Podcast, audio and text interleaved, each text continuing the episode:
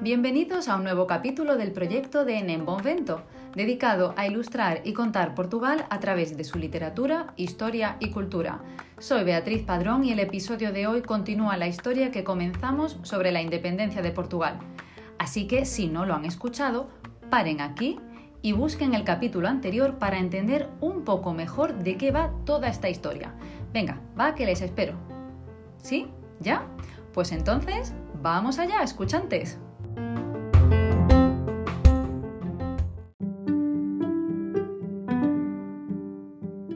Voy a adelantarme un poco a los acontecimientos y a explicar antes un detalle. ¿Por qué celebra como fiesta nacional Portugal la restauración?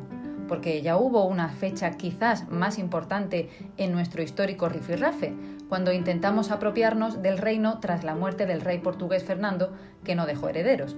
La victoria portuguesa fue mucho más épica y además dio lugar a una nueva dinastía, ¿lo sabéis? Pues bien, la razón se remonta al siglo XIX, es en 1861 cuando se instaura la fecha del 1 de diciembre como Día Nacional. ¿Y por qué? Bueno, es precisamente en esa década cuando Italia y Alemania llevan a cabo su reunificación. No es de extrañar, por tanto, que muchos empezaran a pensar que quizás también era el momento de la unificación ibérica. Epa, no, no, pensó un grupo de portugueses de una especie de asociación llamada Primero de Diciembre y que se encargaron de construir e inaugurar el monumento a los restauradores en Lisboa. No fuera a ser que los aires de unificación soplasen desde el lado español y les diera a los primos por reavivar la pasión, igual que esas parejas que se separan y luego solo recuerdan los greatest hits de la relación.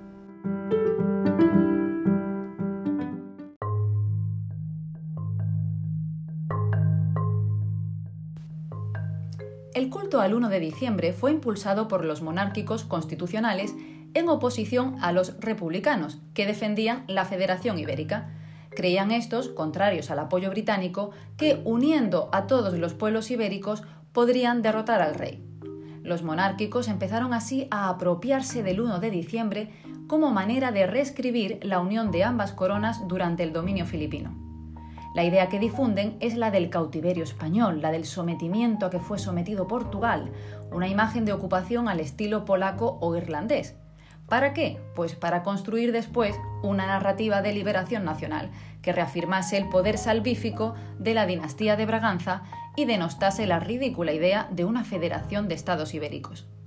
Ni que decir tiene que todo esto es muy del gusto decimonónico, un siglo donde se desmoronaron los grandes imperios y nacieron nuevos países, todos brillantes y a estrenar, que necesitaban de una historia propia con buenos y villanos, porque siempre es más, es más fácil contar una batalla gloriosa que una montaña de acuerdos y tratados de mutuo acuerdo.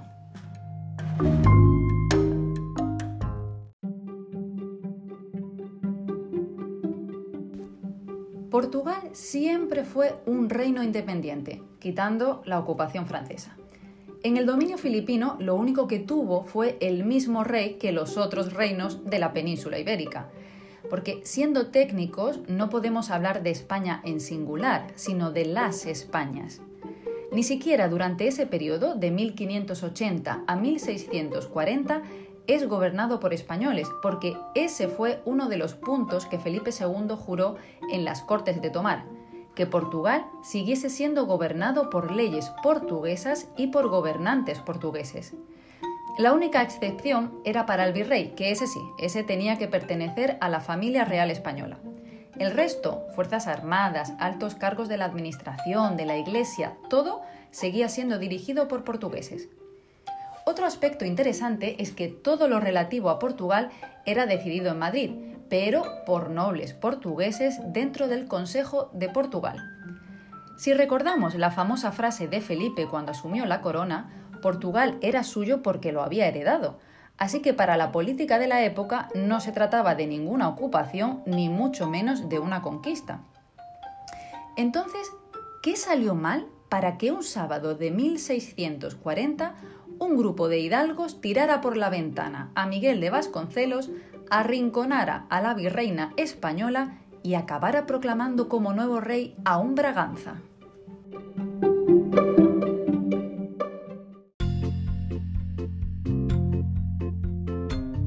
Primero, recordar que los que se rebelaron eran hidalgos de poca monta, porque los que cortaban el bacalao estaban en la corte de Madrid y que tirar por la ventana a un gobernante estaba muy de moda, aunque ahora nos parezca una barbaridad.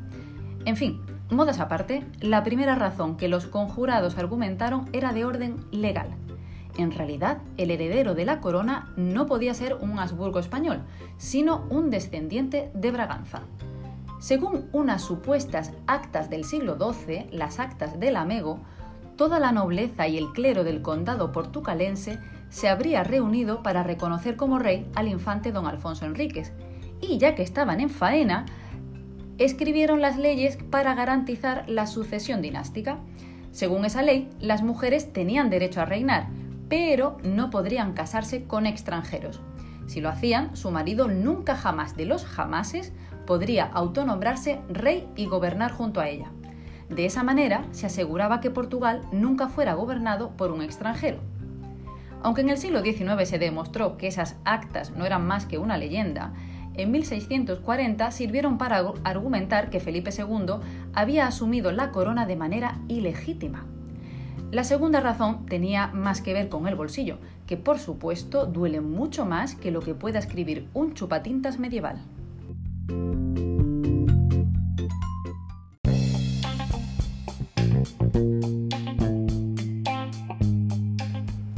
1630 Felipe IV quiso poner un poquito de orden en el imperio, que aquello eran muchos gastos y empezaba a lucirle poco. Solución, que todos los reinos apoquinen lo mismo y contribuyan al bien del imperio español.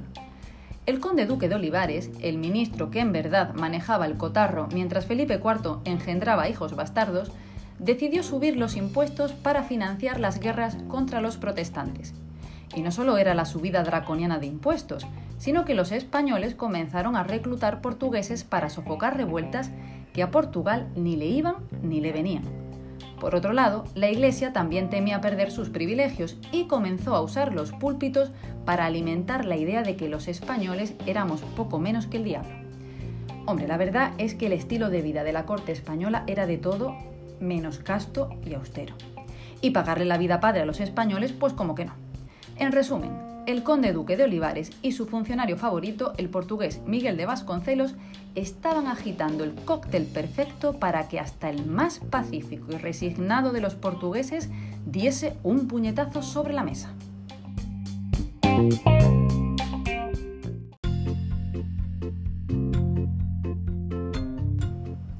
Los conjurados, que no eran 40, pero queda mejor para redondear la fecha de 1640, aprovecharon que las revueltas en Cataluña habían llevado el grueso de las tropas castellanas y las preocupaciones del rey hacia ese otro territorio para dar su golpe de gracia.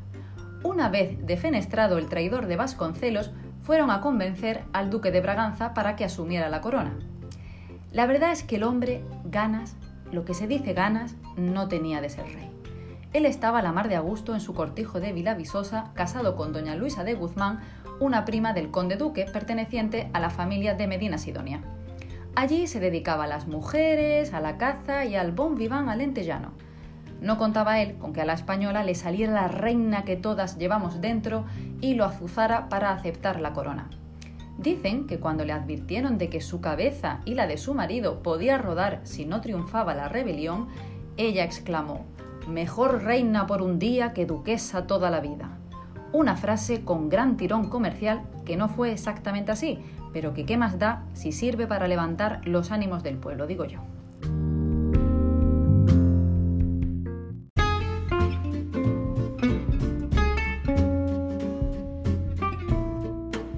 Y así, con el empujoncito de una andaluza y un exceso de confianza en la pachorra portuguesa, los Habsburgos perdieron Portugal. Aún tardaron más de 20 años los portugueses en asegurar la independencia, pero lo consiguieron, a pesar de los dos intentos de invasión por parte de España. La nueva y flamante reina Doña Luisa había conseguido casar a su hija Catalina con el rey inglés, lo que les garantizó después miles de soldados contra los españoles. no le salió gratis a Portugal casar a la princesa, ¿eh? que entre otras cosas pagaron con Bombay. En fin, que una boda nunca ha salido barata, ¿eh? ni a reyes ni a plebeyos.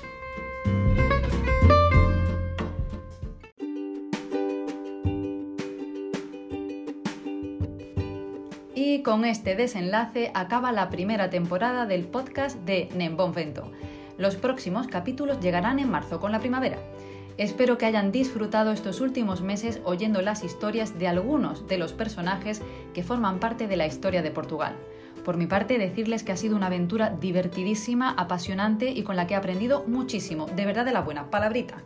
Y agradecerles, por supuesto, que me hayan acompañado en este primer tramo. Prometo volver con muchas más historias que Portugal para eso es un pozo sin fondo. Muito obrigada por estarem aí e ouvir as histórias que esta espanhola tem para contar. Um abraço e até a próxima!